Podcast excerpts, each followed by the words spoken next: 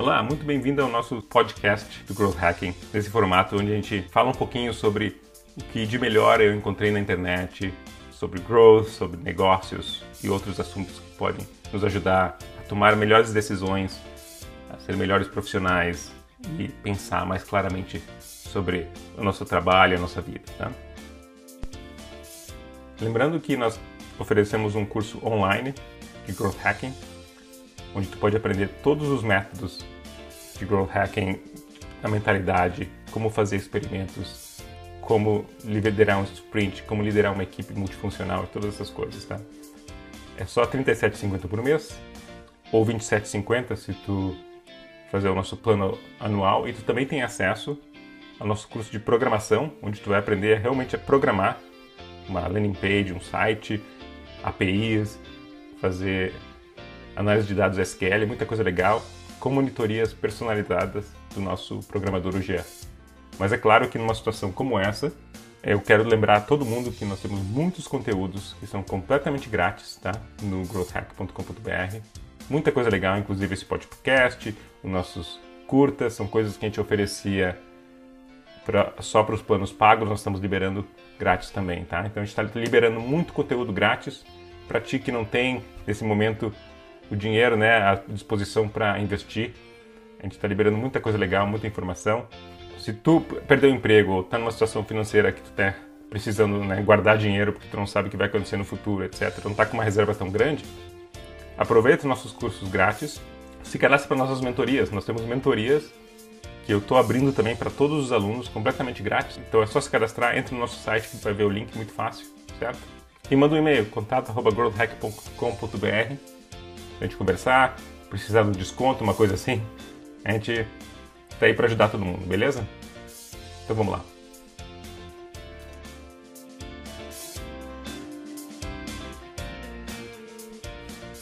Uma amiga minha me ligou esses dias perguntando como ela conseguiria monetizar os vídeos que ela tem no YouTube. Ela tem uns vídeos de dança muito legais, assim, que tem 300 mil visualizações, vários, assim, com 100 mil, 200 mil, 300 mil visualizações. E ela ganha até um certo dinheiro com a propaganda do Google, mas ela tem que pagar uh, os direitos das músicas, por exemplo, e no final não sobra nada. Eu não sabia o que dizer, não, não, tem, não conheço muito esse mundo assim do, do YouTube, mas eu vejo que alguns influencers usam os vídeos para conseguir atenção e aí promovem marcas, existem agentes que promovem influenciadores para marcas. E aí eu achei um texto muito interessante de uma pessoa que falou que num vídeo só que ela fez um sobre a Tesla, ela faturou 11 mil dólares só com propaganda do Google.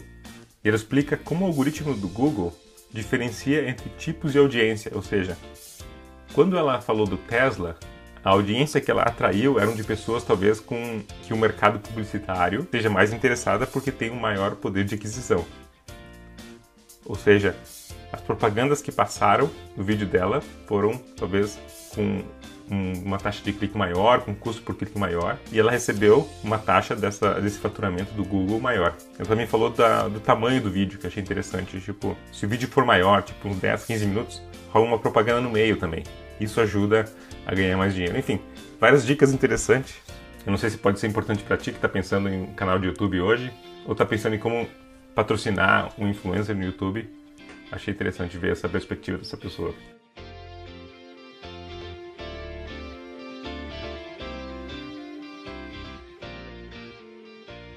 No último Curtas eu falei um pouco sobre a estratégia do Warren Buffett, que ele se capitalizou, né? Ele realmente acumulou dinheiro nesses últimos anos, pensando que na próxima crise ele teria dinheiro vivo para poder investir quando as ações caíssem ou como está acontecendo agora com petróleo e outras coisas desse tipo. E esse artigo que eu achei interessante, dois na verdade, falam que a hora de lançar um negócio é agora. Por vários motivos, assim. Por exemplo, tem muitas mudanças de tendência de consumidor que vão aparecer com essa crise. Se tu acertar agora numa dessas mudanças que vai se manter no longo prazo, tu pode ter uma solução muito interessante para o teu negócio. Também é mais fácil contratar pessoas, né, quando tem recessão, porque muitas pessoas muito competentes perdem os empregos e estão dispostas até a arriscar um pouco mais, porque a oferta de emprego é menor. Então, se tu está começando um negócio, e tá todo mundo empregado, todo mundo bem, pelo menos as pessoas mais capacitadas, isso se torna difícil para tu contratar pessoas boas para o teu negócio que está começando. Muitas pessoas não gostam desse risco de um novo negócio, mas em um momento como agora as pessoas podem precisar, né, até arriscar. E ele também fala sobre como atingir consumidores, porque hoje os consumidores estão todos online, estão em casa, estão procurando coisas para fazer, estão clicando em redes sociais muito mais, em anúncios, estão procurando conteúdos e coisas desse tipo. Claro que a taxa de conversão baixa, pelo menos é o meu caso, né? A gente tem visto um crescimento muito grande de atenção das pessoas, mas a taxa de conversão caindo um pouco, o que é normal, né? Enfim, algumas dessas ideias só demonstram que pode ser que para ti que está sendo demitido ou que sabe que a tua empresa vai passar por dificuldades no futuro, a empresa que tu está trabalhando, de repente pode ser uma ideia de tu começar um negócio, nem que seja um negócio que tu vai fazer de lado, assim, né? Vai fazer só nas horas vagas, mas já que tu tá em casa mesmo, já que tu tem todo esse tempo livre, em vez de ficar assistindo YouTube e Netflix o tempo todo, não que isso né, não seja importante, mas de repente vamos pensar numa ideia de negócio e começar um protótipo rapidinho.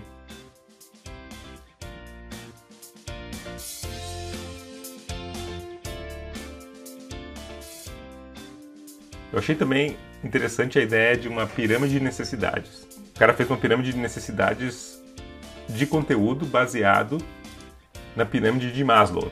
Conhece a pirâmide de necessidades básicas de Maslow, que começa com as necessidades básicas de comer e tal, e chega até as necessidades de autoafirmação e de status. E segundo ele, uma estratégia de conteúdo passa por mais ou menos os mesmos estágios, mas de maneiras diferentes. O que ele quer dizer com isso é o seguinte: a estratégia mais básica que tu pode fazer como estratégia de conteúdo é responder as perguntas mais básicas que as pessoas têm. Se tu tem um, sei lá, tu vai fazer uma consultoria de SEO, tu faz um blog sobre ah, como melhorar o meu SEO da minha página, certo? Tu começa com respondendo perguntas básicas e dando informações mais técnicas. O próximo nível é ensinar. Ou seja, tu não só está respondendo a perguntas, mas tu também está ensinando algo novo, né? Tá trazendo uma informação nova que as pessoas podem realmente utilizar, tá?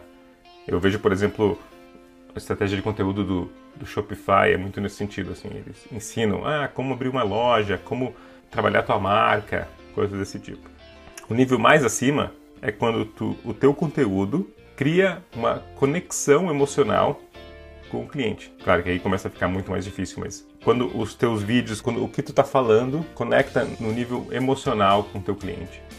Ele não está só vendo aquilo ali como, ah, esse é um passo a passo de como fazer. Ele está vendo isso como, pô, nós estamos juntos, nós somos parecidos, nós temos a mesma ideia sobre o mundo, nós estamos passando pelos alguns dos mesmos problemas, nós somos pessoas como vocês. É uma ideia de se conectar. E o próximo passo é de inspiração. O pico da pirâmide do marketing de conteúdo é pensando em Nike, assim, né? Inspirar as pessoas para se exercitar, para ser mais saudável, para just do it, certo? Então, se a tua marca tiver esse potencial para chegar lá no pico do marketing de conteúdo e dizer assim, eu, agora nós não vamos apenas falar sobre como se exercitar, nós não vamos apenas falar sobre como né, nós, estamos, nós somos pessoas como vocês, nós vamos inspirar para que o nosso consumidor vá além, e atinja mais coisas. Achei legal, achei interessante essa perspectiva sobre marketing de conteúdo. O próximo artigo que eu vi é do blog do Marty Kagan. Ele é o autor de um dos melhores livros que eu já li sobre tecnologia, sobre startups, sobre produtos, que chama Inspired. Eu acho que esse é um livro que todo mundo deveria ler. Claro, esse é um livro focado em gerentes de produto, mas ele vai muito além disso. Ele escreveu um artigo chamado The Role of Technology, o papel da tecnologia, falando sobre aquele artigo do Mark Andreessen, há muito tempo atrás, falando Why Software is Eating the World, por que o software está comendo, devorando o mundo, certo? E ele fala sobre isso, sobre essa ideia de que o software vai mudar como todas as empresas, como todos os consumidores fazem as coisas. E ele diz que muitas empresas acham que estão seguindo essa ideia, assim, mas na verdade não estão. Ele dá o exemplo entre as empresas automotivas atuais, as grandes, né, Volkswagen e General Motors, por exemplo, comparando com Tesla. E ele diz: olha, Tesla começa pelo software, certo? O software não é, por exemplo, eu tenho um Golf e o meu Golf tem umas funçõezinhas eletrônicas ali que quase sempre estragam. A coisa que mais estraga nesse carro é a porcaria da, das coisas eletrônicas, mas que não fazem parte do funcionamento do carro. O carro, o Golf que eu tenho, o modelo de produção dele é o mesmo desde, sei lá, os anos 90. E os caras foram adicionando um softwarezinho em cima. Já o Tesla parte do princípio oposto, né? Eu vou fazer um software e a partir desse software, com o hardware, né? Com o carro, eu vou criar um produto. É, é uma mentalidade completamente diferente. Ele fala sobre o Pixar também, que conta histórias usando tecnologia, mas partindo do, do benefício que essa tecnologia pode dar para contar essa história. Então tem muito desperdício de software, de produto, de pessoas criando software ruins para meio que fazer uma gambiarra em cima de um produto que já existe, assim, para dizer que eu estou fazendo software, né? Enquanto empresas como Amazon, como Netflix, como Apple, como Tesla fazem o contrário. É um artigo muito legal, vale muito a pena ler. O blog do cara é svpg.com. O artigo é The Role of Technology. Dá uma busca, vale muito a pena ler.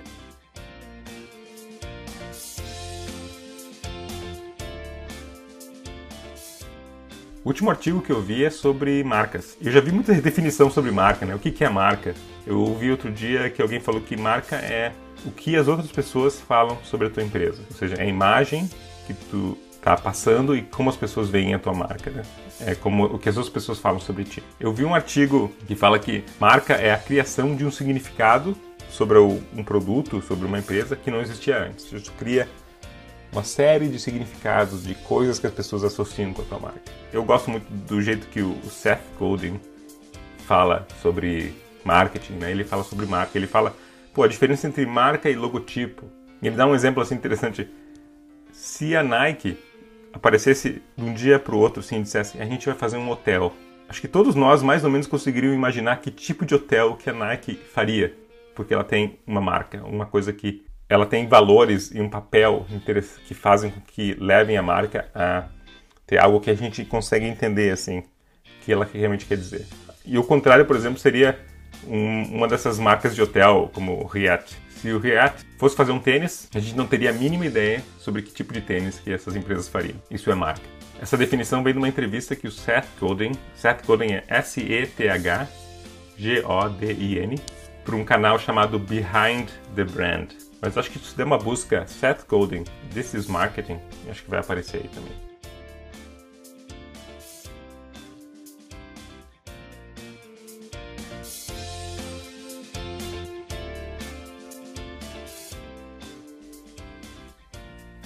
Bom, era isso por hoje. Acesse growthhack.com.br, faz o teu login ou se cadastra e tu vai ter acesso a todas as notas sobre o que a gente falou hoje, certo? Todos os links. De novo, tu tá procurando se readaptar, mudar tua carreira pensando no futuro, dá uma olhada nos nossos cursos, tá? É só R$ 37,50 por mês, é muito barato e tu vai ter muito valor. É isso. Fica saudável, fica em casa, curte tua família, os amigos talvez por um hangout, uma coisa assim. Aproveita o teu tempo para ler, pensar. Um bom fim de semana para todo mundo e até mais.